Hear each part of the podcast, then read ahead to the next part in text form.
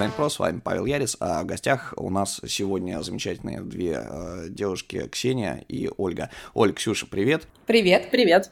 Uh, у нас история про продукт, про исследование. Uh, собственно, вот uh, я хочу, чтобы гости сегодня представились сами, потому что мне сложно местами выговорить места работы и то, чем вы занимаетесь. Расскажите, пожалуйста, немножечко о себе в двух словах и как вы к этому пришли. Я начну.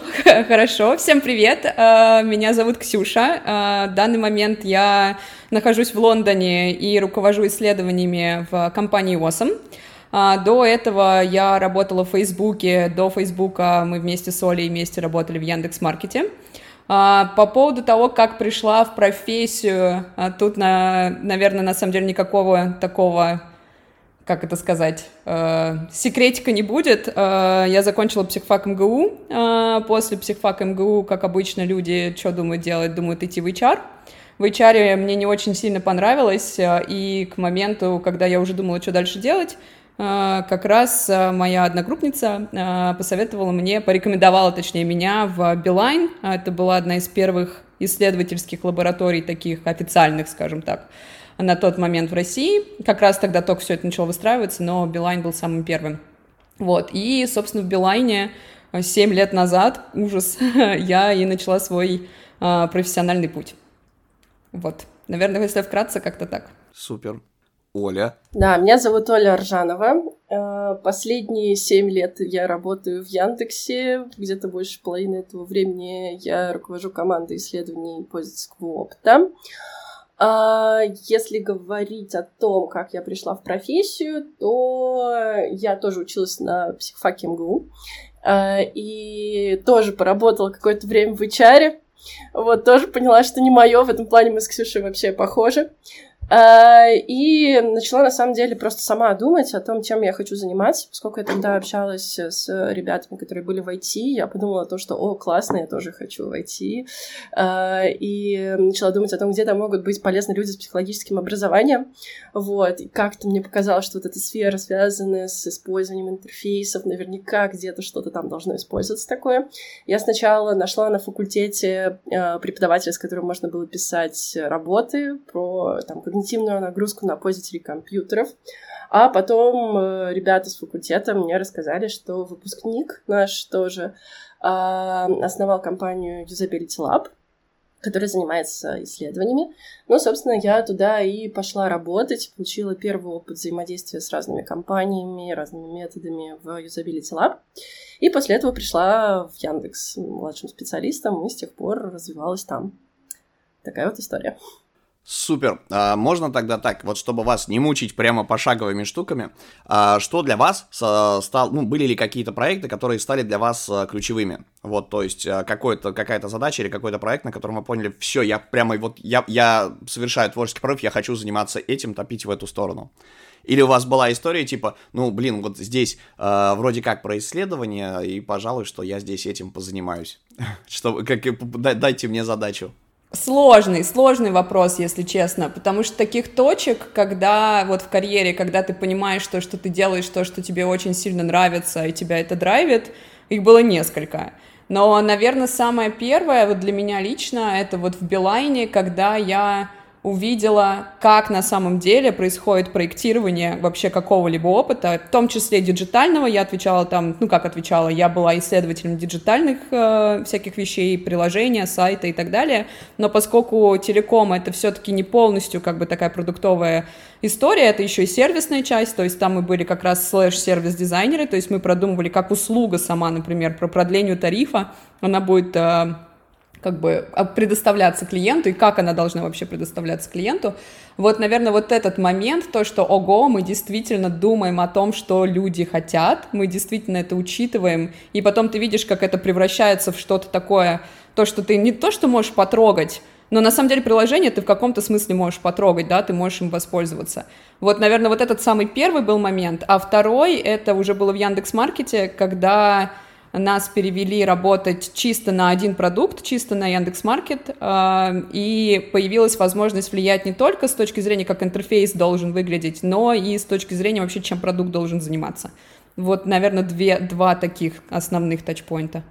Ой, а мне вот тут тоже очень сложно, на самом деле, сказать про поворотные моменты, потому что, мне кажется, это все э, происходит так, что ты делаешь какой-то проект, в нем для тебя открывается, не знаю, какой-то инсайт, или ты сталкиваешься с какой-то проблемой, или ты видишь, что, например, то, как тебе казалось, на самом деле оказывается по-другому, э, и ты так по чуть-чуть, по чуть-чуть э, накапливаешь какую-то свою картину мира.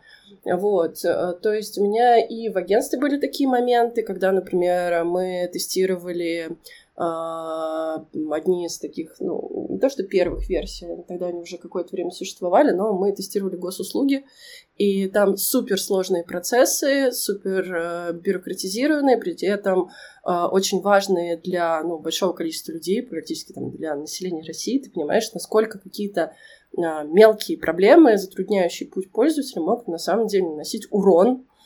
Вот, это довольно интересно было. Вот, а что еще?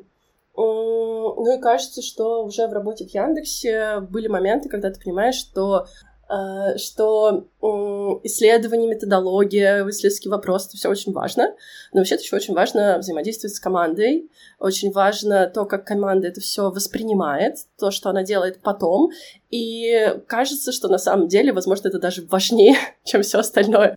А можно уточню у тебя? А, один момент, то есть а, под э, тем, как про взаимодействие с командой, ты имеешь в виду, чтобы каждый понимал роль исследования, что это важно, чтобы его инициировали, запустили, и чтобы люди хотели на эту тему общаться, чтобы это как-то применялось в продукте да, чтобы не было дискоммуникации того, что типа ты все делаешь, тебе это надо, а остальным нет, да? Или, или, или как? Это, это, это как первое, это, это без, без этого вообще ничего не будет, если люди э, не будут понимать ценность исследований, не будут пытаться идти в эту сторону. Но бывают на самом деле ситуации, когда люди понимают и хотят, и они приходят к тебе, и что-то просят, и вот тут, э, в общем, первое, и вот тут важно сделать так, чтобы ты действительно понял, что у них происходит, и что им действительно нужно, а не то, что они у тебя просят сделать. А, я объясню, просто когда я только пришла в Яндекс первый год, я думала, что, о боже, здесь все такие умные, здесь все все прекрасно понимают. Менеджер — это просто как хранитель знаний, который знает все про своих пользователей, про свой продукт, про свои планы, про свою стратегию, и я просто должна ему помогать. Вот он приходит меня и просит, сделай вот это вот, ответь на вот этот вопрос. И я такая, вот, ответ, все, классно, будет все за, зашибись теперь. Но иногда такого не происходило. И ты такой думаешь, господи, а почему? А потом оказывается, что продукт менеджер может быть, пришел, там, не знаю, два месяца назад, еще сам своих пользователей толком не видел. Uh, у него есть несколько проектов, которые ему сказали запустить, и он как-то это пытается все заменеджерить. У него забито расписание. Uh, он там какую-то документацию, может быть, не успевает вести, чтобы понимать, что зачем. Uh, и ты как раз-таки тот, кто может сесть спокойно подумать, а что и зачем вообще мы делаем, что будет полезно. Э, и это на самом деле является гораздо большей помощью и поддержкой для продукта и для команды, чем если ты просто возьмешь и сделаешь то, что тебя попросили. Вот, и это сознание пришло ко мне не сразу, оно пришло ко мне с э, накоплением некоторых проектов. Вот, и еще интересно то, что такая же ситуация не только с менеджерами, но еще и с дизайнерами.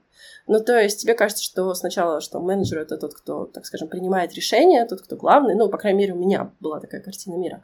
Вот. А потом ты понимаешь, что на самом деле жутко важно быть в а, таком тесном сотрудничестве с дизайнером, и что он должен присутствовать в этом процессе, и что он должен понимать, э, как это все работает, он должен видеть пользователей, и классно, если вы потом вместе с ним продумываете решение, и это дает действительно гораздо больше результат. Вот. То есть это работает как система, а не как кусочки сами по себе существующие. А если говорить про твои кейпоинты такие вот э, проекты, в которых ты развивалась, или задачи, которые тебя прям вот стригерили, что все, я, я въезжаю, я, вот это, это мое, я хочу этим заниматься, или у тебя это было еще до uh, того, как ты пришла там в Яндекс? У меня это было еще до того, потому что я, собственно, на самом деле еще до своей работы первой э, решила, что я сначала должна набрать какие-то кейсы в, в университете, как-то научиться чему-то и прийти уже такая все знающая и готовая. Это была на самом деле ошибка, поэтому я пришла в агентство супер заряженная, работала супер эффективно, что при работе в агентстве на самом деле плохая стратегия. Чем быстрее и качественнее ты делаешь работу, тем больше работы тебе дают. Не, но мне очень нравилось. Вот. А в Яндексе, ну, не знаю, если просто вспоминать какие-то запоминающиеся мне проекты, я помню, что в какой-то момент, э, у нас таких моментов, на самом деле, было несколько, говорили, все, делаем редизайн. И ты такой, о боже, а как, а что, почему, как к этому подойти? Вот, и несколько таких кейсов, конечно, да, э, повлияли на то, как я вижу вообще, в принципе, продуктовый процесс и зачем нужно внедрять какие-то изменения. Вот. Были кейсы, когда мы запускали новые вообще сервисы. Вот, то есть у нас э, были эксперименты, когда к нам приходили и говорили, у нас есть, там, не знаю, деньги, инвестиции, нам нужно найти какой-то инсайт, мы готовы создать новый продукт, и мы пытались вот как-то с этим помочь. Это очень интересная задача. Э, когда мы, в принципе, запускали, вот у нас был э, несколько экспериментов в e-commerce, как люди вообще начинают с ним взаимодействовать, из чего складывается их доверие или недоверие к сервису. Вот, наверное, это самое запоминающееся. Супер. Следующий вопрос. Когда кто-то куда-то идет заниматься каким-то исследованием, ну, все по-разному приходят, но так или иначе ты начинаешь читать какую-то литературу, э, да, как бы проходить какие-то курсы и искать ответы не на то, что исследовать, да, а на то, какими э, способами это делать. Есть понятие фреймворка, да, то есть рамочная какая-то методология, которую ты берешь, а, берешь оттуда и применяешь там как-то, натягиваешь на свою работу. Вот если говорить про продуктовые фреймворки, они, в принципе, все служат одному и тому же. У них очень похожие, ну, скажем так, а, техники, этапы, кусочки, а, из которых они состоят и так далее. Если вот этот весь пул брать, какие фреймворки есть, Э, на рынке. Чем они отличаются? Ну, если, если вкратце, например, Jobs to be done, дизайн мышления. В каком случае мы используем одно, в каком случае другое. Потому что и та, и та фигня, она итеративная, э, да, как бы и та, и та служит э, поиску болей, их решению, соответственно, и проведению уже каких-то непосредственно, ну, непо, непосредственно вещей. Если я не прав, поправьте, пожалуйста, и расскажите, да, собственно, вот есть ли в них разница, и как понять, э, где использовать один какой-то фреймворк продуктовый, а как другой. Вот, вопрос такой дилетантский, может быть, но он действительно, это просто штука, которая мало где описывается, подчеркивается. Ксюш, давай начнем, наверное, про методы, да? Я нет, я знаете, с чего хотела начать? Просто я когда там думала, что там сегодня рассказывать или нет, у меня в голове возник такой вопрос, а, а что такое вообще фреймворк и зачем он нам вообще нужен? И, честно, не нашла какого-то такого прям четкого ответа, потому что это идет там еще с э, программирования, с разработки, у них там фреймворки JS, еще там, короче, какая-то своя история. А в нашем случае фреймворки — это способ каким-то образом структурировать реальность, которую мы наблюдаем между собой, для того, чтобы подсветить какую-то вещь, которую нам необходимо узнать, которая нас данный конкретный момент интересует, а, в зависимости от исследовательского вопроса. Есть разница между тем, что мы хотим узнать и как мы это будем узнавать. И вот в этом как раз и кроется вот это вот главный, а, так сказать, камень, камень преткновения.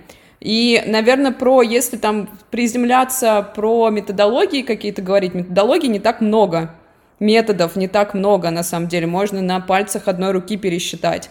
Просто то, как ты потом оборачиваешь результаты, которые получены в результатах этих методов, это и есть твой тот самый фреймворк. И эвристика выбора, на самом деле, зависит от того, э, вот моя, например, личная, эвристика зависит от того, что, что сейчас надо. Вот если надо узнать проблемы, еще тем более у вас не продукт, а у вас продукт плюс сервис, например, Awesome — это продукт плюс сервис. А, там есть специальная там английская терминология, под это не буду грузить. Маркет — это на самом деле тоже продукт и сервис. А, как и большинство вещей, то есть это не какая-то такая вот отдельная, отдельно стоящая история. И если хочется найти проблемы, то это CGM — потому что он наибольше, ну, у него просто есть возможность, внутри CGM у нас есть возможность увидеть, как проблемы на одних, ну, там, на одних из первых этапов повлияют на то, что происходит потом в конечном счете. Если хочется понять мотивацию и потребности, и вообще зачем люди пользуются тем, чем они пользуются, то это jobs to be done. Дизайн мышления я бы здесь отдельно немного ставила. То есть не в рамках вот всяких CGM и Jobs to be done, это совершенно отдельная история. Я сейчас передам микрофон Оле на этот счет. А, но вот моя позиция, вот она такая, что зависит от вашего фокуса, и тогда применяется такая следующая евристика. И фреймворк — это просто лишь способ структурирования информации, это никак не должно являться это не сильвер, э, не золотая такая пуля, которая решит все твои, все твои проблемы. Это просто способ подсветить какие-то вещи. Ну и не запутаться, наверное, с чего начать, как это делать. Ну, в целом, да, но на самом деле они все строятся на одном и том же методе. Это все интервью. Ну, то есть понятно, что там ты можешь добрать из продуктовой аналитики в в CGM, в джабы ты можешь добрать вообще из состояния рынка, да, там какие, что там по конкурентам у нас и так далее, и так далее. Вот, но в целом метод один, и это очень важно понимать, разницу между этими всеми вещами. Оля? Я бы вот что сказала, Паш, ты вот начал свой вопрос про то, что специалист, когда начинает разбираться вот в этом всем, э, обращается к каким-то источникам информации о том, как что делать, и э, чаще всего все-таки исследователя на первых порах волнуют не фреймворки, ну то есть это странно, если волнуют фреймворки, а волнуют именно методы добычи информации. Да, очень часто путают метод и фреймворк, так вот методы, тут ничего нового, они все пришли из социальных наук и пользуются ими давно, и психологи, социологи, психологи, политологи и другие люди, которые изучают общество. Это что? Это интервью, это опросы, это различные этнографические методы, такие как там наблюдение, э, там embodiment, там всякие другие. Э, в UX-исследованиях есть еще более специфичные, такие как UX юзабилити тестирование, но они пришли тоже из эргономики, то есть там, когда самолеты люди строили и проектировали, тоже делали юзабилити тестирование по факту. Вот. Есть, конечно, всякие такие более узкие маленькие методологии, там, first-click тесты, там, preference тестинг, э, качественная сортировка, ай-трекинг и так далее. Это то, что вообще база. А фреймворки, как правильно сказала Ксюша, э, призваны структурировать информацию, подсветить основное, чтобы не потеряться в ней. И, в принципе, на мой взгляд, фреймворки должны упрощать таким образом жизнь. Но если специалист уже довольно, так скажем, сеньорного уровня, понимает, что к чему, в принципе, он может обойтись исключительно данными из исследований и не прибегать никаким фреймворкам.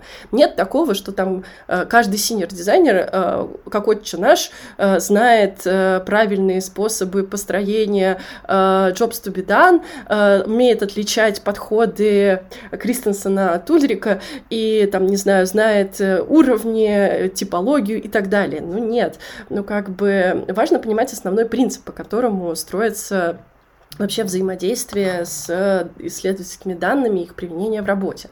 Вот. По поводу способа подбора, тут вот Ксюша, ну, права. Хочется посмотреть, какой, как путь выглядит, какие на нем проблемы с CGM. Хочется изучить мотивацию, почему люди выбирают тот или иной продукт. Можно использовать Jobs to be done. А, хотите не заморачиваться, и вы так понимаете, что происходит, можете просто провести интервью, а, посмотреть на результаты этого исследования и двинуться дальше, никак не упрощая себе жизнь, или не усложняя иногда, кстати, жизнь этими фреймворками. Вот, а, меня в плане фреймворков, вот еще хочу добавить, на самом деле не особо их люблю, честно говоря, потому что очень часто начинаются споры, а как это делать правильно? А вот так вот правильно, а вот так вот неправильно, а вот там-то нам говорили, надо делать вот так. Э, и я слышала историю, что некоторых исследователей нанимают компании как консультантов, чтобы они помогли на основе результатов исследований построить джабы. Но мне это кажется каким-то немножко сюром, если честно, потому что фреймворк должен упрощать жизнь, а не требовать консультанта, который за деньги вам будет помогать э, разобраться, а что там происходит. Вот. Да, это то, что сейчас происходит на рынке. То есть мы делаем jobs to be done, чтобы сделать jobs to be done, просто потому что сейчас все говорят о jobs to be done. Или мы строим CGM, потому что кто-то где-то прочитал, так да, так принято, например, да, или там кто-то где-то прочитал там какую-нибудь статейку на медиуме, да, там давнишний, как бы, и хочет попробовать. И то же самое к user story mapping. Это вот последнее, как раз вчера в Твиттере наткнулась на тред от одного продукт менеджера он для себя открыл user story mapping. Ну, как бы книжка Орели, который лет 20 или 30 там уже. А, то есть в общем, надо очень четко понимать, зачем ты идешь исследовать. Тогда э, тебе, вот как Оля совершенно правильно отметила, то есть мы пытаемся себя, конечно, какие-то рамки загнать, но просто потому что нам в рамках удобнее. Нам очень сложно с этой неопределенностью, что значит ты просто так сформулировал потребность. Нет, она должна быть сформулирована там по-другому, потому что кто-то там где-то что-то об этом написал. Вообще не обязательно. И вот я как раз вижу сейчас бич вот этих фреймворков в том, что вот, как Оля очень справедливо заметила, они реально усложняют работу. Мы пытаемся подогнать реальность, которая может вообще абсолютно не быть вне этого всего и абсолютно прекрасно работать, и дизайнер поймет, что ему надо делать, и продукт поймет, как это на что-то там повлияет, без вот этого всего. То есть мы, наоборот, себя зачем-то загоняем, когда должны быть э, более свободно, в более свободном мышлении, так сказать, ну, находиться. Ну, это вот история, знаешь, как вот есть зашкварная формулировка такая, что, типа, чтобы нарушать правила, неплохо бы их знать сначала, да, что для ради чего ты это делаешь. Это вот, вот аналогичная вещь. Сначала ты ищешь себе, строишь как Декарт систему координат, типа, а какие вообще вот исследования бывают, зачем они нужны, а как, как вот с какой стороны к этому подходить, в каком случае то использовать, в каком случае это. А потом уже, собственно, ты понимаешь, что, ну вот твоя задача, она там, допустим, куда-то не лезет, э, да, и нужно выходить за рамки вот этой штуки. Окей. Ну... Тоже верно.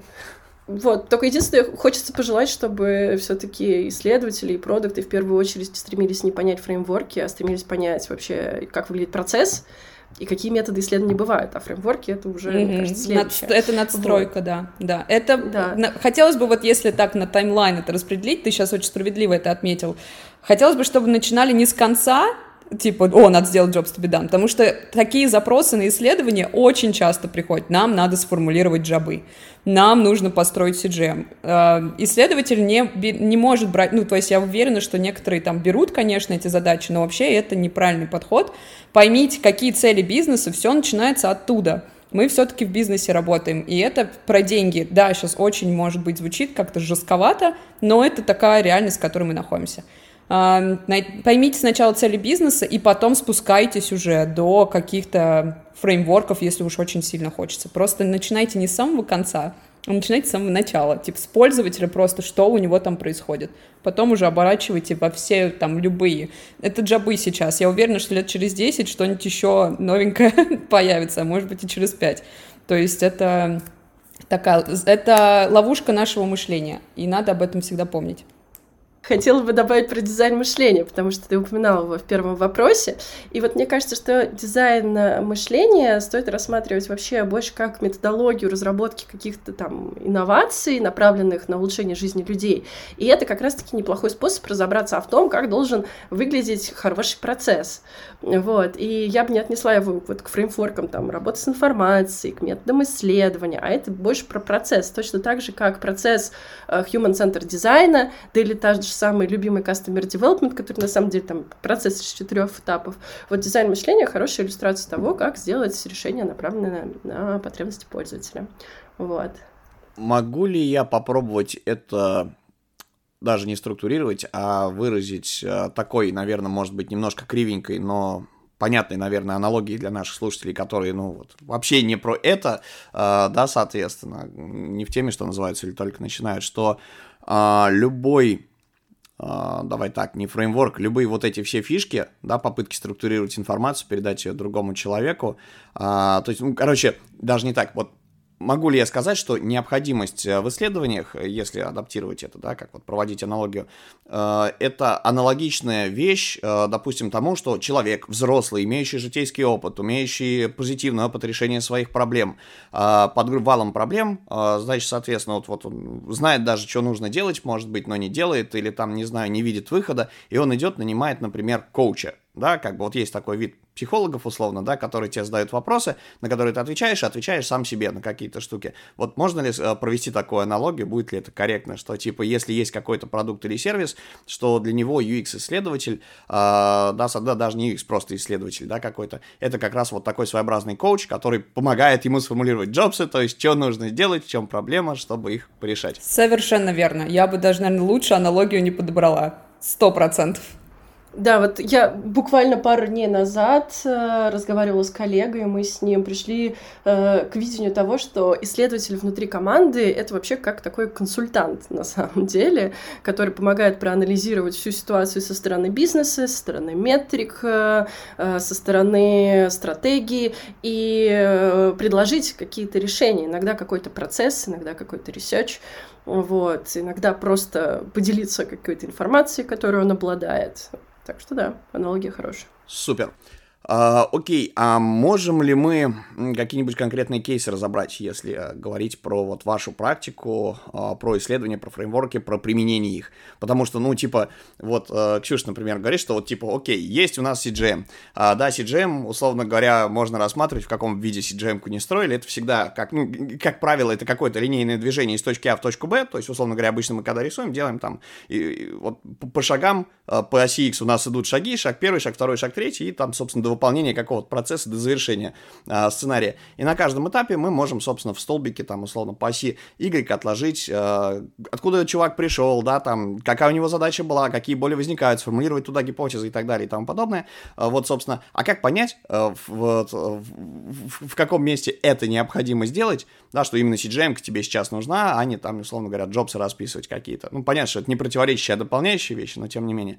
А, и а, если есть э, кейсы из практики, было бы очень здорово, как не просто об этом поговорить, а их упомянуть. То есть, э, для чего вы последний раз вот какую-то такую штуку применяли, какой-то инструмент? Давай, мож, можем же назвать, собственно, да, там, CGM-ку инструментом. Да. А, вот, окей. Вот можете про какие-то свои последние такие интересные кейсы, если есть, там, вкратце рассказать, то есть, где это применялось, где это было актуально и почему? Я на- могу начать, у меня не так, чтобы, не, э, не то чтобы мало кейсов, просто не о всех я могу говорить. И, наверное, самый показательный, это вот он как раз последний, это то, что у нас сейчас происходит в ОСМ.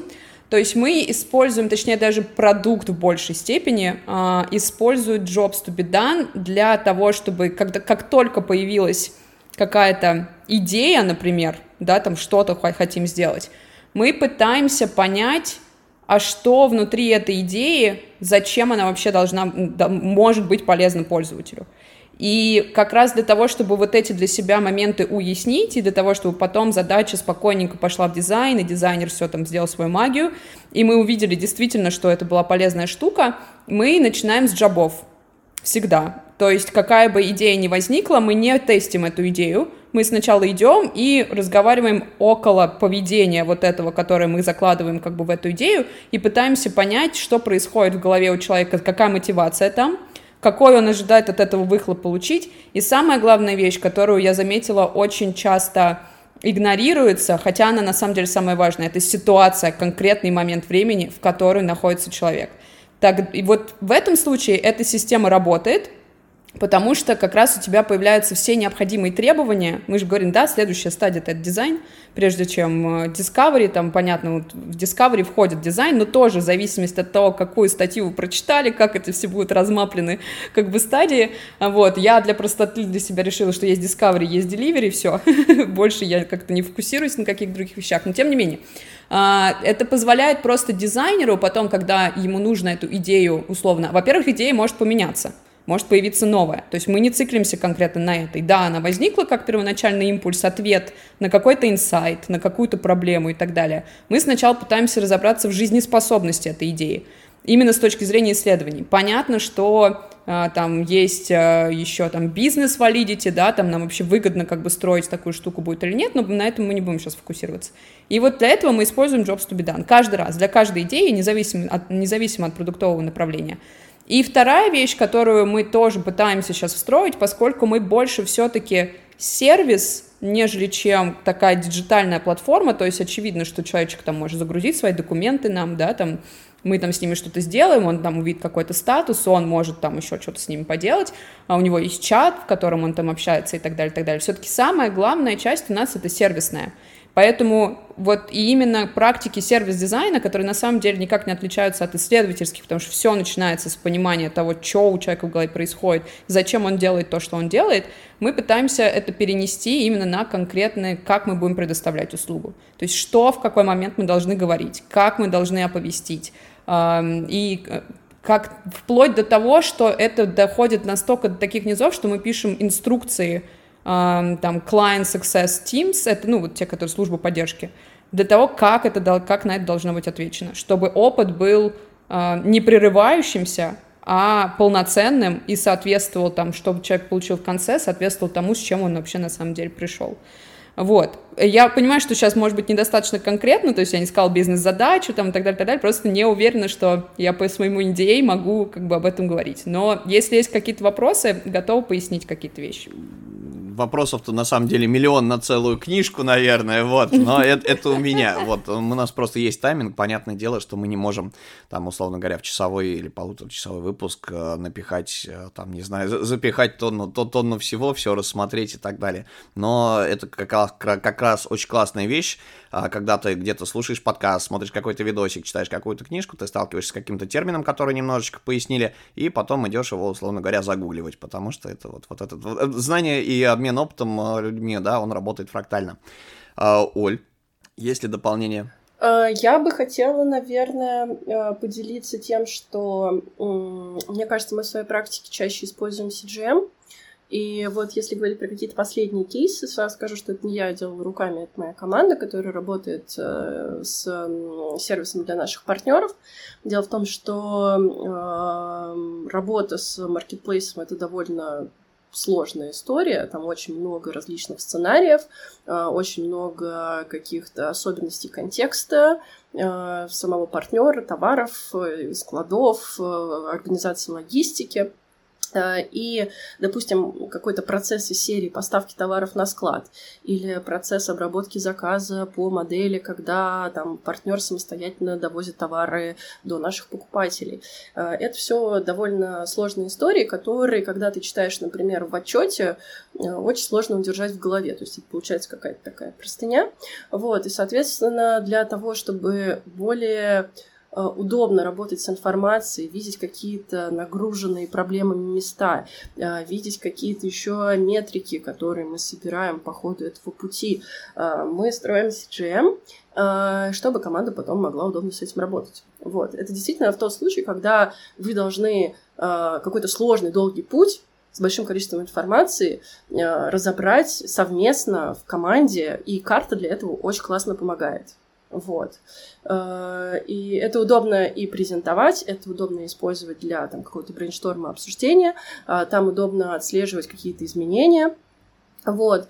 А, но надо понимать, что тут важный момент именно то, как вы работаете с картой. Что вот э, CGM, вот эта карта, это не является конечной точкой. О, смотрите, классно, мы построили карту. Нет, нужно, важно именно то, что происходит дальше с этим. И, собственно, в зависимости от того, э, что будет происходить с этим дальше, мы выбираем, а что мы вообще, в принципе, включаем на карту. Поэтому э, очень раздражает, когда кто-то говорит, вот это у вас, не знаю, неправильная карта. Нет, правильная карта та, которая содержит в себе всю ту информацию, которая нам важна для принятия решений. Вот.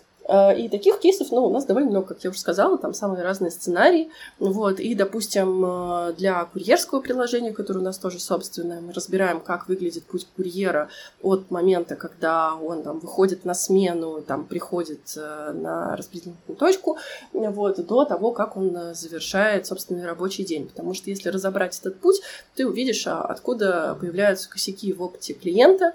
Тут получается уже такая даже двусторонняя история. Вот. Окей, тогда а, еще вопрос а, следующий. Он а, на самом деле там про скиллсет и умение, наверное, а, людей. А, смотри, как бы это сформулировать. А вот чтобы что-то освоить, нужно это что-то, даже если оно есть, ну, вот есть сложное, есть простое. Простое это, условно говоря, состоящее из малого количества элементов или действий, да, соответственно, сложное это из которого из большого количества там э, взаимосвязанных там процессов, элементов, действий и так далее. А, вот если человек хочет разобраться с чем-то, книжки ему явно будет мало, да, курса какого-то базового теоретического тоже будет, наверное, маловато а, для там э, старта. Ну, если проводить, опять же, да, там, любимые мной параллели, аналогии, а, есть банальная так такая вещь, там, не знаю, вот задача э, пожарить яичницу, да, как бы там, или омлет сделать. Да, то есть все, что нам нужно, вот есть одни и те же ингредиенты, например, да, то есть у нас есть сковородка, огонек, э, да, соответственно, у нас есть соль, э, два яйца и масло. И вот, окей, человек, допустим, как точку старта выбрал правильно, да, он поставил на огонь сковородку, но дальше он вместо того, чтобы налить туда масло, он ее посолил, потом грохнул туда яйца, потом залил это все э, маслом, понятно, что что-то в итоге получится, но процесс был нарушен, да, там первое, второе, да, условно говоря, было не соблюдено, и э, получился не тот результат, э, который необходим. И это вот прям как раз э, большая боль любого обучения какой-то сложной штуки. Вот с чего, по-вашему, стоит начать начинающему, что называется, э, простите за тавтологию, да, э, осваивать все это дело? Э, есть, э, собственно, история про моменты, короче, с чего это начать изучать, наверное, так будет правильно сказать. и, соответственно, какой скилл-сет у человека должен быть, то есть, что он должен понимать, что он должен знать и уметь, э, чтобы вылезти на рынок да, то есть вот вы, э, это самое, это, скажем так, социопсихологи там из МГУ, да, пошли, как бы вам это немножечко близко, то есть да, задача другая, там, вот, делать похожие штуки, а вот кто-то пришел, соответственно, вообще в этом не разбирается, и э, как освоить, с чего начать, собственно, и куда идти, потому что любые попытки освоить, там, не знаю, по книжкам, а, по описаниям каких-то, опять же, кейсов использования тех или иных вещей, они, мне кажется, обречены, если ты пытаешься в этом вариться самостоятельно. Вот. Э, я, насколько знаю, вы ведете там курс э, в Британке. Э, вот, если говорить про курсы, про интенсивы, про учебные всякие штуки, вот как с, с чего стартовать э, в эту сферу, хотя бы чтобы ее, что называется, ножкой пощупать. Как-то у меня длинно получилось, но надеюсь, понятно задал вопрос. Честно, ну то есть для меня тут однозначно ответ. Точно так же, как про яичницу. Ты не поймешь, как готовить яичницу, пока ты не достанешь сковородку, не разогреешь ее, не разобьешь туда яйцо и не посмотришь, что будет дальше. Точно такая же история с исследованиями. Ты можешь прочитать кучу книжек, купить нетологию, скиллбокс, британку, все, что хочешь. Но пока ты не пойдешь и не попробуешь, даже просто на своем каком-то pet-проекте. Или про... у нас, на самом деле, исследовательских вопросов в нашей голове возникает в день очень много, мы просто не можем их словить, как бы, у нас нет времени их а, как-то дифференцировать между собой. Вот пока ты не пойдешь и не начнешь, даже ты, можешь, ты будешь задавать глупые вопросы, там, каких-то не совсем корректных формулировках. Да, там даже данные, которые ты будешь получать, возможно, они действительно там будут не совсем валидны, репрезентативны и так далее, и так далее. Но пока ты не пойдешь и не поймешь, как люди отвечают, действительно поговоришь с человеком и не поймешь, как они действительно отвечают тебе и что там происходит, ты можешь, вот правда, обчитаться, сходить на все возможные курсы, но вот этот скилл, его можно приобрести только вот выползти из своей скорлупы и пойти действительно разговаривать с людьми. Неважно, это бизнес-задача или тебе просто самому интересно, что в мире происходит. Начните просто говорить с людьми, и вы поймете, как, как они между собой общаются, тем, как они с вами общаются, как они отвечают на вопросы, от каких вопросов они уходят, где они юлят, где нужно копать глубже. Это, то есть то, что вот как раз набивается именно исключительно вот как бы деланием чего-то. А если еще до этого была какая-то теоретическая подготовка, то оно очень быстро в голове простроится между собой и поймешь, почему тебе говорят не задавать «почему» пять раз. Потому что ты увидишь, что человек просто дико это напрягает, и он закрывается э, перед тобой. Или там еще какие-то другие вещи, или там почему вопросы про будущее надо очень аккуратно интерпретировать и там и так далее, и так далее. То есть реально идите и говорите. Вот мой вердикт такой. Возможно, у Оли что-то э, будет еще добавить, но вот я на своем опыте поняла, что пока не начнешь, все это останется теорией э, в голове. Э, на самом деле, когда, Паш, ты формулировал свой вопрос, э, звучало так, как будто ты нас прям подводишь к этому своим примерам с яичницей и так далее. Действительно, надо попробовать, чтобы понять, как это происходит. И эм, вот лично мне кажется, что классно, если ты сначала попробовал, понял, что вообще-то это непросто. Вот, понял, что вообще-то нужно что-то еще научиться, узнать, структурировать, и потом пойти учиться. Потому что я вот вспоминаю, у нас э, на кафедре э, были очень классные курсы про, там, не знаю, э, управление персоналом, про лидерство, там, про какие-то там организационные изменения. И я это слушала, было интересно, но как-то оно не сильно откладывалось. А потом, когда я начала руководить, когда я начала вот работать в крупной компании, я такая, боже, нас таким классным вещам учили, нам столько всего полезного рассказывали, но я уже ничего, к сожалению, не помню. А в тот момент для меня это было не актуально. Поэтому классно идти учиться, когда у тебя есть какая-то ну, актуальная потребность, актуальная задача. Вот, поэтому э, классно сначала попробовать, а потом пойти поучиться. Ну, мне так кажется. И, в принципе, ну, думаю, это для многих профессий актуально, что работодатели в основном интересуют опыт. И это не случайно, потому что э, вот мне как-то, когда я работала в HR, э, моя руководительница говорила, что все HR ненавидят людей из МГУ, потому что это люди, которые очень долго учились, много чего знают, но ничего делать не умеют. Вот, при этом хотят много денег, потому что учили их неплохо. Вот, и тут вот примерно то же самое. Нам интересно видеть человека, который умеет опыт решения каких-то конкретных задач, э, справления с какими-то проблемами. И э, иногда не так важно, учился он где-то этому долго, сколько он денег на это потратил. Вот, важно, что он умеет. Вот, но я могу сказать, что э, мы с Ксюшей, когда начинали, не было никаких курсов вообще в России, не было книжек на русском языке практически вообще. Были по дизайну, по исследованиям, ну вот прям zero.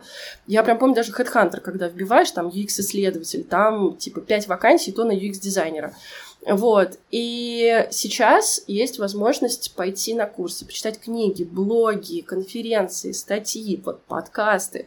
И это очень классно, этим надо пользоваться. Если бы вот э, на тот момент, когда я начинала, э, были бы какие-то такие курсы в британке, интенсивы, то я бы стопроцентно пошла бы чему-то такому поучиться. Потому что на своем опыте набивать эти шишки это, ну, больновато. Вот, а можно обратиться к опыту других людей. То есть правильно ли я понимаю, что э, правильный учебный подход э, будет вообще попробовать что-либо, неважно, да, будет это курс, книжка, какой-то интенсив и так далее, да, то есть что просто набрать себе пул знаний, типа вообще о чем эта сфера, о чем это все, а потом э, просто нужно практическую работу сделать. Причем желательно, чтобы эта работа была не упрощенная, когда ну, супер простой пример какой-то, да, где там на пальцах объяснена вообще ну, смысл пошаговый всего этого дела, а именно, чтобы это была там рабочая задача, э, которую ты пришел, тебе ее поставили, и ты знаешь, ради чего ты вообще пыжишься, что ты решаешь. Да, конечно. А, то есть вот с этой точки зрения, а, как бы вы порекомендовали, может быть, человеку учиться, да, то есть оно же работает все в совокупности. То есть вот проводится ли в той же Британке, где вы там курируете э, вот эту вот историю, собственно, да, э, про исследование, проводятся ли там микро какие-то активности, э, либо вы, может быть, порекомендуете где-то еще поискать какие-то ресурсы, где есть задачи, сформулированные, чтобы человек пришел, и там, условно говоря, э, вот у него там семинар по э, карточной сортировке, да, чтобы он не просто карточки перекладывал с места на место, а чтобы понимал, зачем он это делает, какие результаты хочет получить. Вот э, как вы порекомендуете подходить к своему самообучению, потому что, ну, в любом случае, все, где бы нас не учили, научить нельзя, можно научиться, если ты понимаешь, что делаешь. Вот как, как, как ребятам, которые нас сейчас послушают, собственно, им действовать, вот исходя из вашего опыта, какие задачки порешать, и где эти задачи брать? Вот, наверное, я так сейчас быстренько отвечу, что первое, когда вы выбираете, куда пойти, да, куда инвестировать свои деньги, смотрите, чтобы там четко было прописано, что из себя представляет практическая часть. Мы, у нас с Олей очень довольно строгий к этому подход, мы большие любительницы теории, и как можно было уже сейчас заметить, разговаривать с нами можно очень долго, всегда есть что сказать, мы со своей стороны пытаемся либо сами сформулировать бизнес-задачу понятную на каком-то очень известном сервисе а-ля Яндекс Еда, Яндекс Такси, там и так далее. Простите, что сейчас так фреймимся на Яндексе, э, прошлое немножечко говорит само за себя. Вот. Либо очень нравится, когда человек приходит а, со своей, а, с тем, что у него сейчас болит в работе. Это очень, это очень ок, не бойтесь, не стесняйтесь, мы поможем вам раскрыть, мы зададим вопросы нужные, чтобы чуть-чуть это сформулировать так, как надо, а, но это прям супер подход, когда ребятки приходят и говорят, вот у меня сейчас на работе вот такая вот история, мы там делаем редизайн условно, да, что мне делать, что мне понять, как, как мне поступиться к этой всей истории, и мы действительно помогаем, это естественно, не индивидуальная консультация, это в группе, что полезно другим послушать тоже, как именно происходит вот этот процесс мышления. Типа, как с момента, как тебя просто компания объявила, так, мы делаем редизайн, потому что мы решили, что вот это устарело, там, хотим конверсию поднять и так далее, и так далее. Как это на эти элементы исследовательские разбивается? Вот на, мой ответ был бы такой, вот Оля сейчас там добавит. Если представить себе, что это человек, который еще не работает в продуктовой команде, и он просто узнал про такую сферу, как исследование, только ей заинтересовался, а, мне кажется, что очень круто пойти на какие-то более масштабные там курсы в Британке, в других местах, которые а, именно про исследование, именно про дизайн, где есть рабочие проекты, а, где прям нужно задействовать несколько методов исследований, где нужно как-то применить результаты и прожить какой-то прям Э, цикл. Вот, в принципе, э, если человек, интересующийся, готов сам изучать различные материалы, можно и почитать книги, почитать статьи, э, что-то еще, и пойти, допустим, стажироваться в какую-нибудь компанию, либо пойти стажироваться не на прям стажировку-стажировку, а найти какую-то работу младшим специалистом, может быть, где ты будешь работать в паре с старшим. Так, например, часто организовано в агентствах, когда приходит вообще человек без опыта, может быть, ни одного проекта не провел, э, и он работает в паре с старшим. Вот. По такой же логике, мне кажется, что было бы классно найти какие-нибудь фриланс-проекты, э, где есть эм, э, например, кто-то основной отвечающий за работу, а вы как его такой напарник, помощник, с которым он может как-то вот распределить работу. А, также есть еще различные благотворительные истории. То есть я вот помню, сама на старте карьеры делала небольшой благотворительный проект, за который мне не платили, но это тоже классный кейс. Вот. Так что да, можно пойти учиться, можно пойти работать, можно пойти искать какие-то фриланс-проекты. К этим, вот к тому, что сейчас Оля перечислила, только что вспомнила, я не знаю, жизнеспособна эта история или нет, все еще, но Миша Правдин, руководитель исследователей в Авито, сделал такую облачный исследователь, условно, базу. Поскольку у них, видимо, не хватало ресурсов внутри покрыть всю проверку, все, что у них там происходит в компании, он очень креативно подошел к этому и просто собрал вот эту облачную базу исследователей, в которую просто записываются люди, понятно, проходит какой-то ассессмент, и потом уже э, старший специалист, который находится внутри компании, в зависимости от того, сложный это проект или там простой, не знаю, какая у них там матрица критериев выбора, но могу приток предполагать, да, э, что и просто выбирают этих людей. И это оплачивается, такая история, и я думаю, что даже с не буду сейчас точно утверждать за это, но вот если прям интересно попробовать себя как бы в этом, и был какой-то минимальный опыт до этого, потому что на самом деле мы сами себе в этом отчет не отдаем, но мы очень часто исследовательские методы используем как бы просто вообще постоянно в нашей жизни. Вот если научиться это правильно упаковать, объяснить, почему как бы это делает твой скилл таким, какой он есть, а, то можно вот тоже таким путем пойти. Окей, а, слушайте, раз у нас в подкаст нативно интегрировалось э, все, начиная от Авито, Яндекса, Британки и угу. Яичницы, и, собственно, мы поговорили о том, как учиться, то давайте, раз сказали, а скажем и Б, про э, историю с интенсивом, который вы проводите в Британке. Э, расскажите, пожалуйста, из чего он состоит, да, и как вы э, там до, до, дошли до того, чтобы его составить, условно. То есть, ну, вот, вот, чтобы ребятам было понятно, мы ссылку приложим, чтобы кому надо, тот перешел и э, пришел, может быть, к вам.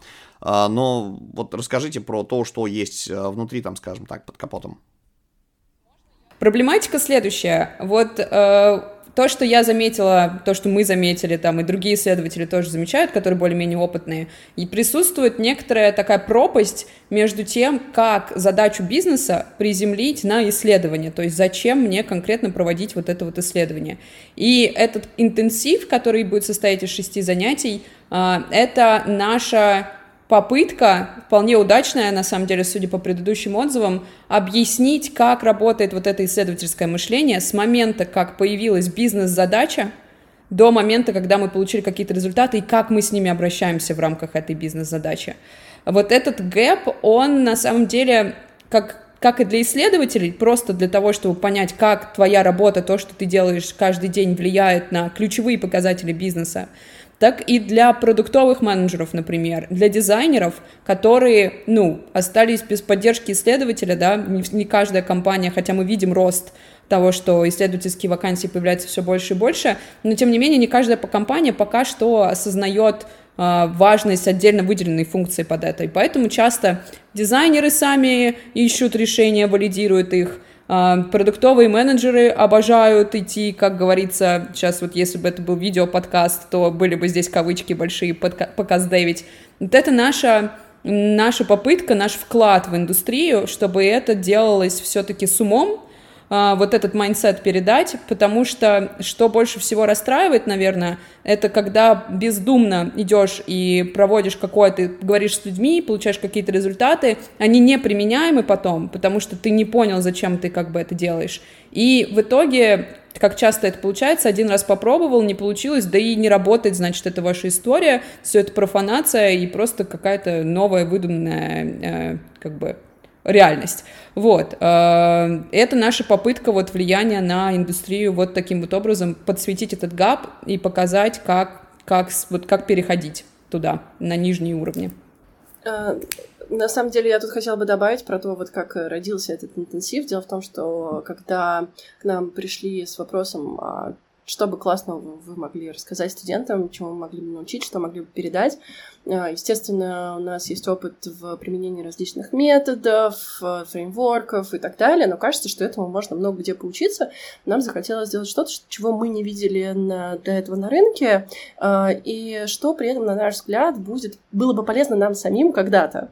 Вот. Например, мы там разбираем, какие вообще есть подходы к тому, как э, проектировать пользовательский опыт, они, несмотря на то, что все разные, то есть э, там вот дизайн мышления, human-centered design, там тот же customer development, там double diamond, различные спринты и так далее, но мы в этом интенсиве их разбираем и показываем, что на самом деле там везде заложен один и тот же здравый смысл, и неважно, как ты назовешь этот процесс, важно, что есть те этапы, которые обязательно должны присутствовать. Они могут быть очень короткими, они могут быть очень большими, но их нельзя скипать, они должны быть. И это с большей вероятностью будет гарантировать успех, а, что вы создадите действительно решение, которое нужно пользователям, и что они понимают, как им пользоваться, оно удобно. Вот. Также мне нравится тот момент, где мы... Я просто рассказываю про свои любимые части. А, тот момент, где мы разбираем, как на каком из этапов можно определить, что команда допускает ошибку, и что она, возможно, скипнула какой-то этап, или что заблуждается в чем-то. По каким, не знаю, фразам менеджеров, дизайнеров, мыслям собственным можно определить, что ты сейчас пошел не туда. Вот. И что с этим делать? Вот. А также мы рассматриваем, что такое научный подход, что такое гипотезы, а, какие виды гипотез существуют, а, как их проверять. И, собственно, на самом деле мы рассматриваем еще все методы исследований с точки зрения э, их деления на какие-то типы и, соответственно, под какие гипотезы подходят какие типы. Потому что очень часто начинающие исследователи, да и не только люди, которые интересуются исследованиями, задают вопрос, научите нас выбирать метод, как это делать. А это, на самом деле, ну, довольно сложно, потому что ну, у каждого метода свои особенности, свои ограничения, и пока не попробуешь, на самом деле до конца не узнаешь. С другой стороны, если посмотреть на их типы, то можно посмотреть, по какие типы гипотез больше подходят какие типы исследований. Вот, собственно, мы этому тоже учим. Окей, а, тогда а, немножечко шаг назад сделаю. Вопрос. А, вы упоминали такую вещь, что, в принципе, очень здорово, когда человек идет на обучение, как, как, имея какую-то свою задачу, не учебную, а именно свой контекст, вот что-то свое по, по работе. Могут ли на ваш интенсив прийти ребята и, собственно, свою задачу на стол, что называется, выложить, поработать также и с ней? Я, да, с удовольствием э, очень жду, очень жду именно таких ребят. Естественно, у нас есть заготовленные бизнес-кейсы с нашей практики, которые мы уже решили условно, чтобы показать, как вообще там формулируются задачи и так далее. Но ничего полезнее, чем прийти со своей текущей болью и попытаться ее решить с нашей помощью не будет. Так что это вот тем, кто собирается к нам прийти, э, ребята будет супер, если подумаете, а, что сейчас болит в компании. Даже если, возможно, вы не будете эту прямо сейчас эту проблему решать, да, но вы же видите ее. Вот приходите с ней, я прям, лично я, я думаю, Оля тоже, а мы будем супер рады, и это будет супер интересно. Ну и самое главное, что это полезно и применимо на практике, потому что ну, ты уже потом после интенсива думаешь не о том, как натянуть полученные знания на да. свои задачи, а прямо свою задачу там порешал. Мне кажется, это бесценно. Супер. А, друзья, ссылку мы обязательно оставим в описании на, на интенсив. А, так, давайте вернемся немножечко в стезю, а то мы так это порекламировали интенсив сам, получается. А, если приземляться а, обратно немножечко в тему а, вот если говорить про тренды, да, ну тренд как бы, собственно, это то, куда сейчас все э, топят, да, кто-то сделал какую-то инновационную штуку, от, придумал, как ее отмасштабировать, повторить, и этим начали пользоваться там другие участники рынка, в общем, это все э, становится трендом, потом этим начинают пользоваться все, это становится зашкваром и так далее. Вот какие тренды сейчас есть, то есть на что обращать внимание, в какую сторону смотреть, какие есть клевые методологии, исследования и чем сейчас, э, ну, на чем сейчас заморачиваются компании. Я тут скажу, наверное, то, что э, заметно прям издалека. В принципе, исследования за последние там, лет пять очень стали заметны сами по себе. Э, большинство крупных продуктовых компаний уже умеют у себя э, исследовательские лаборатории, исследователей, и этот тренд не останавливается. Вот регулярно вижу какие-то новые вакансии, часто пишут, спрашивают, кого могу порекомендовать, то есть набирают обороты в принципе, исследовательская сфера сама по себе. Если говорить больше про какие-то методы, методы новые появляются крайне редко, потому что, как мы сказали, это все пришло из социальных наук, какие-то глобальные, большие, действительно полезные методы, они уже давно, еще до всякого там UX были так, созданы и разработаны. Вот. Тем не менее, сейчас последние несколько лет набирают оборот применения быстрых методов тестирования решений, такие как э, First Click тесты, Testing, он же в Яндексе называется Side by Side. Эм, также какие-то коротенькие опросы, удаленные немодерируемые тестирования, потому что есть площадки, которые позволяют это удобно делать. Это могут э, собрать сами дизайнеры, э, довольно быстро набрать э, данные для анализа, поскольку это делается удаленно при помощи специальных панелей с респондентами. А при этом сейчас есть такие панели, которые ну, довольно мало, так скажем, денег платят за решение этих заданий, поэтому получаются довольно дешевые тесты.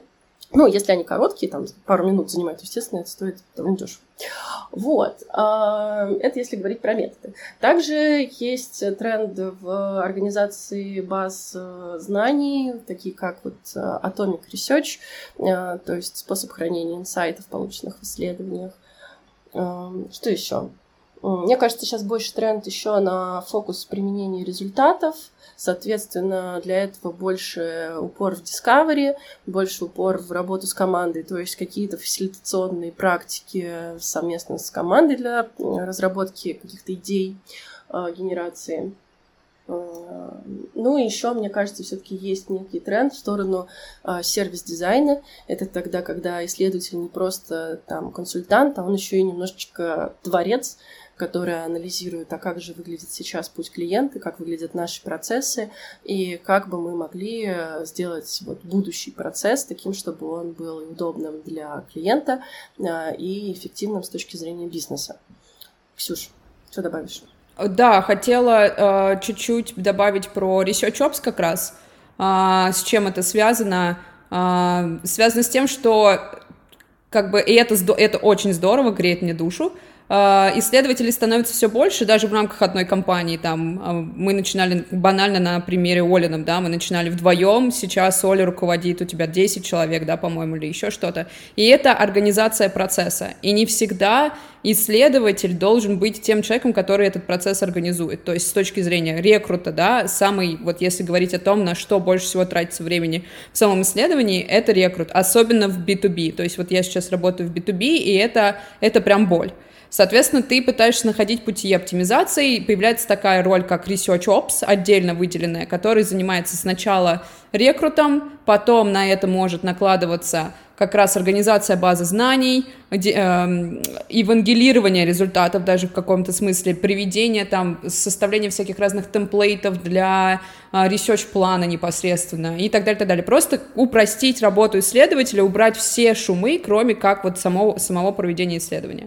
Это первая штука, и про Discovery, казалось бы, вот статья Нильса Нормана, она вышла там году в 2018-2019 они проводили опрос удовлетворенности продуктовых команд, и выяснилось, что те продуктовые команды, которые тратят больше времени на Discovery, они более удовлетворены результатом своей работы, вообще в целом своей работы, своей работы, нежели чем те, которые, у которых не остается на это времени. И это такая штука, казалось бы, довольно, ну, очевидная. Действительно, иди, поговори с людьми о том, что, что им важно, что им нужно, прежде чем идти что-то делать. Но, к сожалению, даже в рамках больших корпораций типа Фейсбука я видела, что все равно как бы этот этап может пропускаться. Поэтому из того, что я вижу, какая новая литература выходит, какие вообще темы на конференциях, это правильное выстраивание этого discovery процесса, точнее вот этого баланса discovery-delivery – потому что основная проблема в том, что нет времени подумать, что нам дискаверить, потому что у меня там разработка ждет, а, чтобы я задатчик им там накидал. А, и там, ну, это с точки, это вот именно про, такой point of view продукт менеджера а, у дизайнера, у дизайнера, наверное, немножечко другой будет. И вот как, как вот эти вот две истории поженить, вот здесь я вижу вот такой тоже возрастающий интерес, что такое Discovery, из чего оно должно состоять, какие методы там могут использоваться, хотя на самом деле это все уже такие решенные вопросы, а, вот, но поиск ответов на них, он все равно как бы продолжается, как это сделать оптимальным. А, вот это я вижу на зарубежной, так сказать, сцене. Ну и относительно самого ресерча, а, то, что к российскому рынку, наверное, относится в меньшей степени, это тема diversity — это как нам сделать так, чтобы мы при проведении исследований охватили вообще все группы minorities, которые у нас есть. Особенно актуальная тема для Facebook, по понятным причинам. Огромная корпорация э, с огромной клиентской базой, все люди разные и так далее, и так далее. И там вот как раз вот именно как нам выстроить так, чтобы все minorities принимали участие, чтобы действительно результаты были... Э, релевантны и валидны а, вне зависимости, вне зависимости от рынка даже, на самом деле, в какой-то степени. Поэтому, да. Ксюш, прости, пожалуйста, перебью Minorities, что это, не сталкивался сейчас, не, не могу так, как мы с вами записываем. Да-да-да, конечно, конечно, конечно, с радостью объясню. А, опять же, это особенность зарубежного рынка, которую вот очень сложно, на самом деле, возможно, российским компаниям понять, но культура, в которой вообще существует зарубежный рынок, э, вот сейчас вот Запад, да, назовем его там таким общим, а, общим словом, так вот, ну, опять же, относительно Facebook, это продукт для всех. Вот как нам сделать так, чтобы мы действительно захватывали, захватывали их. А, там в проблематике именно, честно, мне сложно понять, потому что я из другой культуры, и в России у нас нет такого знака вопроса пока что, может быть, вообще но вот в, зап на, в западной культуре это большой знак вопроса, и это то, о чем большинство UX-овых именно ресерчерских конференций очень много докладов именно на эту тему. Это то, что я заметила за последние пару-тройку лет. Оля, ты что-то хотела дополнить, и мы тебя, кажется, перебили. А, в любом случае, я уже забыла свою мысль. Огонь. Нет, но единственное, что я могла добавить, я согласна с тем, что тренд на организацию процесса так, чтобы это все хорошо работало, он как бы давно набирает обороты, и просто в рамках него всплывают самые разные темы. Это действительно и research ops, и там, не знаю, грейды, скиллсеты исследователей, поскольку это важно для развития исследователя внутри компании. Вот. Э, и это и различные платформы, инструменты, эм, процессы найма, адаптации, да на самом деле практически все, что есть в разных других сферах, тоже набирает обороты и в исследованиях с точки зрения управления процессом.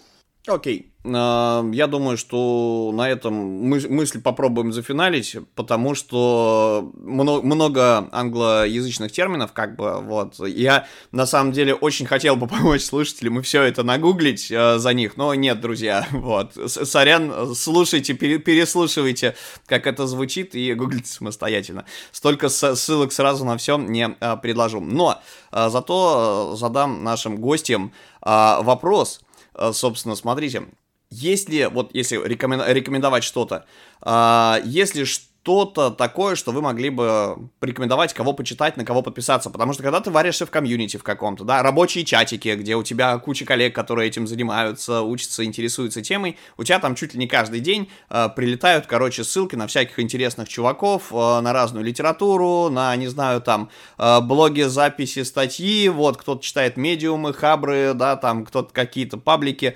англоязычные. И это все круто, когда ты в этом варишься, для тебя это очевидно, что вот есть где собственно, закинуть удочку, откуда вытащить информацию, которую уже кто-то как-то селективно тебе предоставил. А у нас, например, вот, ну, на, нам хорошо, мы с ребятами делаем подкаст, собственно, да, и к нам приходят ребята, которые кучу всего а, рекомендуют, а мы, в свою очередь, рекомендуем это слушателям. А, например, а, ребята из uh, Inlay uh, порекомендовали нам uh, сайт digitizer.com, где как раз есть, вот я там скачал какую-то книжечку uh, про исследования, вот, где есть разные исследования, когда это нужно, что-то называется Testing Business Ideas, я забыл, кто автор, вот, ну, прошу понять, простить, если что, ссылка где-то там в старых выпусках валяется. Вот, может быть, вы посоветуете, на кого подписаться, кого почитать, а, потому что есть куча корпоративных блогов, а, в которых совершенно не, не каждый день ты увидишь что-то про исследование, да, а, там McKinsey те же самые, еще что-то, то есть это надо читать, перерабатывать, э, как бы думать на эту тему, короче, и вообще думать, это вот к себе это относится или не к себе, посоветуйте посоветуйте, пожалуйста, какие-то источники информационные, чтобы расширить, так сказать, сознание, пойти э, на кого-нибудь подписаться, что-нибудь открыть, посмотреть, скачать, э, да, соответственно, чтобы э, быть, что называется, в теме и заряжаться идеями. Я, наверное, сразу скажу, учите английский язык. Это супер важно. Есть, вот мы сейчас про русскоязычные всякие ресурсы поговорим, но их очень мало.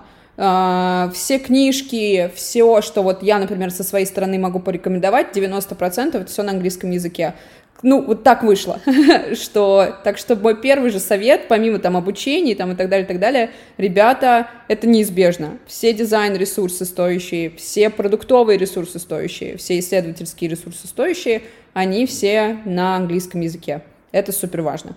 Что касается, наверное, то есть, а мы прям можем да, прям конкретные каналы Telegram говорить и порекламировать ребят? Да, вполне себе и даже себя. Ну, я человечек такой, э, Э, темный в плане того, что мне сложно какие-то там а, сколько раз были идеи написать статьи там и так далее, так далее, это всегда к этому сложно подходить. Наверное, из моих любимых, из русскоязычных, а, это канал Кости Ефимова «Пост-пост Research», а, я, с, с, все ссылочки, я так понимаю, что будут там а, под, э, под этим выпуском. И было бы очень здорово, да, если бы Я ты, скину, ты, ты да, прислала. да, да, естественно, да, да если... для шера. А, Костя тоже наш а, хотел сказать, соотечественник, тоже закончил психфак МГУ, и он очень клево показывает, как вот эти все новомодные фреймворки, то, что мы сейчас используем, вообще откуда это, вот откуда у этого корни именно из точки зрения науки, помогает понять, как это использовать. Вот прямо я очень люблю этот канал. Из таких, наверное, сборников э, всяких статей, таких кураторских, это, естественно, канал Юры Ветрова. Я до сих пор подписана, до сих пор там у него что-то всплывает такое, что может быть полезно и интересно. И UX Horn, канал э, Миши, он то же самое, там и дизайн, и исследовательский тоже какие-то подборки бывают. Из книжек последняя, которая меня прям очень сильно вдохновила, это книжка Inspired, uh, автора, не помню, пытаюсь вот сейчас разглядеть у себя на книжной полке, не вижу, uh, тоже скину, она англоязычная, и она про то, как должна выглядеть здоровая продуктовая культура. К сожалению, там очень мало uh, уделяется именно роли UX-исследователя, точнее, она там очень сильно редуцирована, пред, редуцированно представлена с точки зрения человека, который только валидирует дизайн. Но, тем не менее, про то, как вообще это связано, что такое роль продукт-менеджера и как он, вот кто это, что это такое за человек, какие решения ему надо принимать, очень помогает при общении со стейкхолдерами. То есть ты, когда ты как, работаешь как исследователем, так и дизайнером, то есть ты понимаешь, какая у человека адженда, чего он пытается достичь и как ему помочь-то это э, сделать.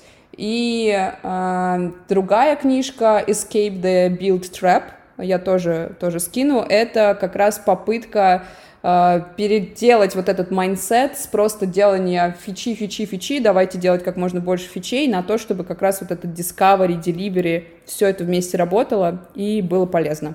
Вот, наверное, это от меня. Э, русскоязычные источники Ксюша уже перечислила. Вот, я на самом деле могу э, разве что посоветовать подписаться э, в Фейсбуке, добавить в друзья разных исследователей, которые считаются такими лидерами индустрии, потому что они иногда делятся своими Прости, прости, я, я, я, я, перебью, я должен это сказать на всякий случай, что Facebook принадлежит компании Мета, являющейся экстремистской в Российской Федерации. Ну, Извините, Добрый но вечер, важно. Да, да то есть э, я на русском языке, наверное, читаю в основном то, что пишут коллеги из других компаний, эксперты, на которые, с которыми мы там в друзьях в Фейсбуке. А, вот. А так, э, к сожалению, да, Ксюша права, очень много источников на английском языке. А, мой самый любимый источник, я думаю, у многих он им является, это блог компании Nielsen Norman Group, самого известного агентства, которое занимается исследованиями, учит исследования, сертифицирует исследователей, это все. Вот. А также мне нравится, к сожалению, Дэвид Трэвис перестал вести свой YouTube-канал, но все равно там все еще сохранились его пятиминутные видео. А, он там называется EXT Breaks, и он а, пять минут, пока пьет чай, он же англичанин, разбирает какой-то вопрос, интересующих слушателей. Очень классно. А, вот. Мне нравится также Джаред Спул и то, что он пишет в своих соцсетях, курсы, которые он делает. Вот. И Measuring You. Да, а, Джефф, Measuring you. Джефф Сора. Джефф Сора, да. да. Просто а, магический человек. У него еще есть книжка классная по количественным исследованиям, uh, Quantifying User Experience. Uh, и также еще хочу посоветовать издательство Розенфелд. Uh, у них есть uh, такой со слоником. У них есть большое количество книг, которые каждая на конкретную тему, конкретный вопрос. Можно прям вот найти топик, который интересует, и его почитать. Вот, опять... Да, для, Для дизайнеров из Розенфилда последнее, что я прочитала, это книжка Engaged про то, как поведенческую психологию приземлить на дизайн, и это просто супер. А, очень просто написанное, с кучей схем, схематично объяснено, как, как происходит вот этот вот процесс, процесс мышления. А, так что да, вот эту прямо я бы отдельно выделила для себя. И, наверное, если говорить про какие-то фреймворки, то из Jobs to be done это вообще сложная история. А, мы не будем сейчас останавливать, что есть два разных подхода и так далее. Я тогда, я бы со своей, со своей стороны порекомендую Competing Against Luck, это Кристенсен. А, я просто очень люблю именно его подход э, к джабам, и мы именно по нему и работаем. А, и есть еще Калбаха, книга просто Jobs to be done, где он пытается, как раз его попытка примирить два вот этих вот враждующих подхода Кристенсена и Ульвика, но он пытается их там поженить, тоже полезно как раз увидеть, как это Э, работает. Ну а для совсем начинающих дизайн привычных вещей. Ребята, без этой книжки никуда. Дональд Норман. Да. Так, вот у меня сейчас, я, я кайфую, друзья, просто у меня сейчас ощущение, что я пришел в библиотеку и спрашиваю библиотекаря, который разбирается, не отправляет меня а, читать каталог. А, я на всякий случай задам еще один вопрос, а, просто вот всякие глобальные книжки про исследования, про кучу данных. А, бывает очень часто, знаешь, это книга одной мысли. Ну, это когда ты читаешь 800 страниц, а, на которых а, вот штука, да, вот мысль одна в одной главе заключена, чтобы ее раскрыть, понадобилось там еще 700 страниц, условно говоря. Вот. А, я ищу а, часто книжки, знаешь, вот как а, не то чтобы бизнес-романы, не то чтобы как сборник каких-то статей, а вот, да, да, наверное, можно сказать, как жанр бизнес-романа. Есть, например, а, шикарная книжка, которая мне понравилась, вот именно формат подачи Джейка Кнапа, это что-то типа спринт, а, как разработать продукт за 5 дней, и там, там чувак да, просто, он прям рассказывает, какая задача да. была у чуваков, как они там все собрались, пили кофе, штормили, и вот это вот все натянуто, но знаешь, оно воспринимается как курс, и как, как будто ты следишь, как роман читаешь, ты следишь за чуваками, за их переживаниями, а не только, да, как то есть ты погружаешься в контекст. И есть э, вторая книжка, которая там за последние там лет пять мне попалась. А, есть такой автор Николай Мрачковский, вот, собственно, чувак инвестированием, по-моему, занимается, а, если память не врет. И он а, умудрился прикольную книжку сделать, дай бог память, как называется, короче говоря, про колесо жизненного баланса, но он сделал это не зашкварно, а, как бы взял, написал про персонажа, который типа вот чувак, который там э, пьет, курит, что называется, ничего не получается, молодой человек, да, и как бы он раздолбай на работе, и вот, значит, он встречает ментора, который его, значит, э, э, это самое, по шагам направляет и дает ему какие-то задачки, которые читатель может применять к себе. То есть вот такого плана подачи встречается очень редко. А, попадалось ли вам что-то такое? Вдруг? Честно, вот все те книжки, которые я сейчас перечислила, это все разбор конкретных кейсов. То есть понятно, что есть какая-то теоретическая часть, откуда ноги растут, но вот, например, Калбах в своей вот этой Jobs to be done, он берет конкретные бизнес-задачи, и прям вот на протяжении, она не такая большая, он там большой шрифт, она даже если кажется большой, она на самом деле не такая большая, а, и там куча схем, и вот он показывает, мне больше всего нравятся книжки, которые показывают вот процесс мышления в действии, да, вот как мы из точки А в точку Б доходим. И что inspired, что jobs to be done. Кристенсен, он более теоретический, но это важно понять так сказать, эту методологию в себя впитать. Там есть у него конкретные тоже примеры, и не диджитальные, а там как э, университет свое ценностное предложение, например, переделывал там и так далее, и так далее. То есть они на самом деле все, вот как ты и говоришь, то, что прям конкретно разбор. Я, я тут сразу хочу добавить, у Кристенсена есть книжка, которая, по-моему, называется «Стратегия жизни». И это та книга, которую он написал вообще не про бизнес, а именно как подходить к собственной жизни, применяя различные бизнесовые практики. И э, там тот же самый be done он применяет для, там, по-моему, и поиска работы, взаимоотношения с близкими и так далее. И можно, вот если вам не хочется про бизнес читать, но хочется какие-то принципы перенять, например, вот можно почитать ее, очень классно классная. Просто большое, огромное человеческое вам спасибо. Вы столько близняшек сейчас дали, и нам, и нашим слушателям, друзья, я просто сижу, кайфую. У меня это ощущение, что, ну, на самом деле, очень хочется с Ксюшей Олей как-нибудь, вот, вот, были бы все, всех собрать, если возможно, по миру в одной точке, или после какой-нибудь конфы, э, засесть в, э, не знаю, какой-нибудь как кафешке и, собственно, обсуждать, чесать про вот эту историю на Чили.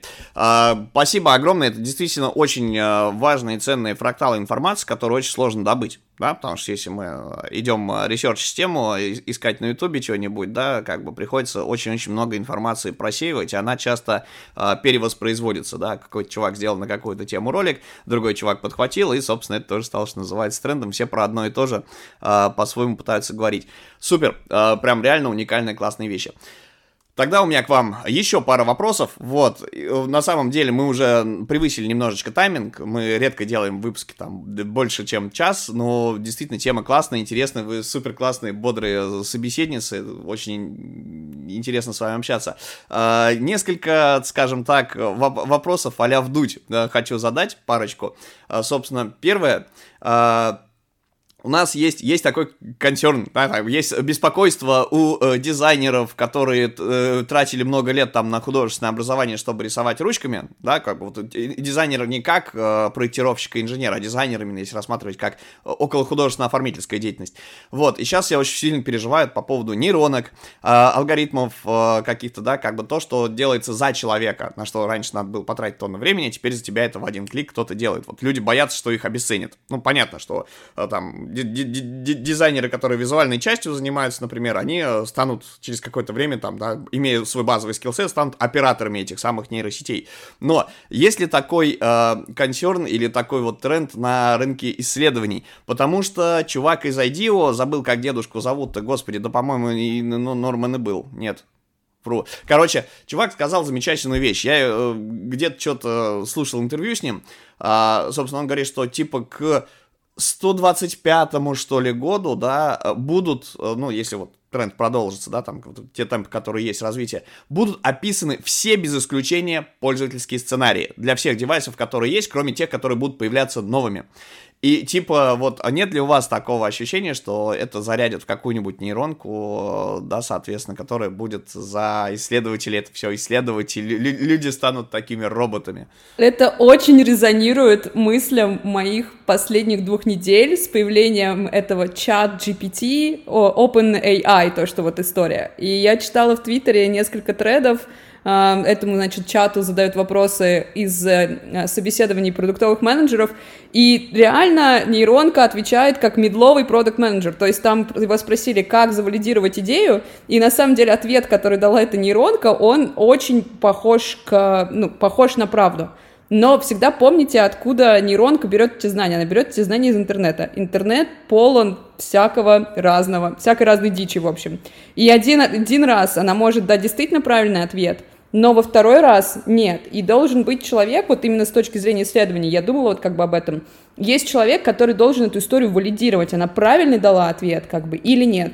Точно так же же была история такая же с юристами, что юристов скоро не будет, потому что всю вот этот весь, эм, всю эту информацию, все эти, особенно если мы находимся в государстве с прецедентным правом, да, что всю вот эту историю должен, э, будет ее обрабатывать нейронка, и по сути профессия юриста станет э, избыточной, но при этом кто в суде-то будет выступать? как это будет доноситься? И вот этот человек, человек взаимодействия, Uh, ничто не заменит. И поэтому скорее я тут вижу тренд, который пойдет на развитие даже больше не хард-скиллов, любых специалистов, а именно soft skill ов. Вот моя мысль такая – как раз вот то, что, что меня успокоило. После того, как я столкнулась с этим ChatGPT, я сначала дико напряглась, подумала, о, кажется, надо искать план Б, учитывая еще все эти истории, которые происходят сейчас, ну, понятно, рецессия, кризис и э, сокращение тысячи людей, вот, но для себя я поняла, что вот именно человек-человек взаимодействия ничто не заменит, поэтому все будет хорошо. Да, в целом у нас профессия, она очень про человека, очень про эмпатию, очень про способность достать какие-то иногда смыслы закрытые даже самому человеку. Ну, то есть, знаете, вот глубинное интервью, почему называется глубинное? Вот, потому что, общаясь с человеком, можно поймать его на каких-то противоречиях или на каких-то признаках, когда человек сам себе не говорит о том, что у меня, там, не знаю, э, мало мотивации, поэтому я с этим не разбираюсь. Он находит причины, у меня там мало времени, у меня там еще что-то. И как бы мы можем за человека сделать такую интерпретацию, э, чтобы ну, понять. Вот. И, к сожалению, машина, на самом деле, таких вещей делать не умеет. Какие-то там проективные тесты, наблюдения, э, эмпатия. Это все то, что будет продолжать, мне кажется, делать человек. Вот. И подобные э, нейронки, какие-то способы анализа, которые будут делать это за человека, они будут упрощать работу исследователя, но не лишать его работы, ну, по крайней мере, мне так кажется. Посмотрим, что будет. Возможно, нам придется, конечно, искать план Б, но пока вроде все к этому не идет. У меня сейчас такое, хм, э, надо бы попробовать э, взять нейросетку, прикрутить к ней голосовой интерфейс, провести, записать с ней подкаст. Это этап первый, а этап второй, это вместо ведущего посадить вторую нейросетку, и пускай они общаются как чат-боты с друг другом. Да, извините, это э, так, футуристично звучит. Кстати, возможно, не под запись, у Оли был такой опыт с Алиса, с Марусей, и у нее общались на кухне. Да-да-да-да-да. Ну, Сири с Алисой не подружились. Да, извините, я это самое. Э, это можно и под запись, я думаю, нет смысла это вырезать, это не несет себе какого-то NDA. Окей. А, спасибо вам огромное. Просто, что пришли, я вынужден на, на нас закруглить. Мы не ну, как бы уже все, все тайминги возможные а, переделали. У меня вот вопрос к вам следующий. А, готовы ли вы, если что, поотвечать на вопросы слушателей? Мы как-то, если вот нам придет к выпуску, мы их пособираем и вам а, скинем. Вот, потому что, понятно, да, разные конечно. часовые пояса и а, заняты. В общем, друзья, тогда смотрите. А, девочка может написать вопрос, оставить к этому выпуску. А, мы обязательно их передадим. Вот. А, напоминаю, что лучше прямо вот именно реплаем и именно под постом с выпуском в наших соцсетях. У нас просто есть вот какая-то странная история, которую мы вот уже шестой сезон, получается, а, не можем, а, так сказать, а, организовать. Нам постоянно пишут в личку. Все люди, у нас почему-то слушатели, они очень боятся или стесняются писать вот именно ну, общественные, обще, общественно доступные комментарии. А, так что, друзья, не стесняйтесь, реплаем к выпуску можно оставить ваши вопросы, мы обязательно и Оля и Ксюш передадим их. А, так также я напоминаю, что если вы хотите поддержать э, подкаст э, материально, у вас есть э, ссылка для донатов, она есть под каждым выпуском в описании. И также в описании вы найдете все возможные ссылки, которые мы попробуем наковырять из этого выпуска. То есть девочки нам пришлют что-то. Всех авторов не обещаем, что найдем на, на них ссылки, но вы сможете самостоятельно их нагуглить. Мне просто кажется, Оля и дали нам такое количество информации сейчас классной, вот, что просто это невозможно будет упаковать в описании. Э, Ольга Ксюша, спасибо вам огромное. Вот, э, спасибо, что пришли. Приходите еще, если найдете время. И, э, собственно, кстати, а, еще очень важный вопрос. Так как мы упомянули интенсив, по, по факту его там, что называется, там, прорекламировали, наверное, так правильно сказать. Скажите, пожалуйста, когда интенсив начинается, когда он стартует, когда, с какой периодичностью он у вас повторяется, если кто-то не успеет? Он стартует 16 января. Это, соответственно, будет три недели. Два, вот сейчас боюсь соврать, Оль, поправь меня. Сейчас. Либо два раза в неделю Ксюша, занятия, это... либо три. Простите, пожалуйста, да. я все испортила. А, это будет интенсив, который начинается 16 января и заканчивается 29, то есть это две недели. Вот, и у нас будет э, два вечера на каждой неделе, где мы будем знакомиться с разными темами, которые мы вот уже немножечко раскрыли вам чуть раньше. По поводу повторения обещать ничего не можем, поскольку сейчас мы все находимся разбросаны по миру, и это довольно трудоемкая работа, э, учитывая, что мы еще каждый раз переделываем материал, что-то дополняем, как бы, то есть не с одной презентации гастролируем, так сказать, мы такое не любим. Вот, поэтому тут ничего обещать не могу, поэтому лучше, если очень хочется, лучше успевать прямо на этот. Скажите, пожалуйста, обязательно ли офлайн присутствие, или это в онлайне история, можно зарегистрироваться и работать там? Для тех, кто удаленно. Вы же тоже удаленно. Вы же не поедете сюда. Да, это онлайн. Супер, огонь. Вот, то есть это онлайн интенсив. Окей, друзья, еще раз, все ссылки в описании. А, вот, надеюсь, что нанесли вам непоправимую пользу. Я на, на самом деле кайфанул, что называется, просто пообщавшись, а, потому что столько информации классной, полезной получил. А, прямо супер. Приходите, пожалуйста, еще. Спасибо вам большое за запись. Вот, а, пока-пока. Пока. Спасибо. Спасибо за приглашение. Пока.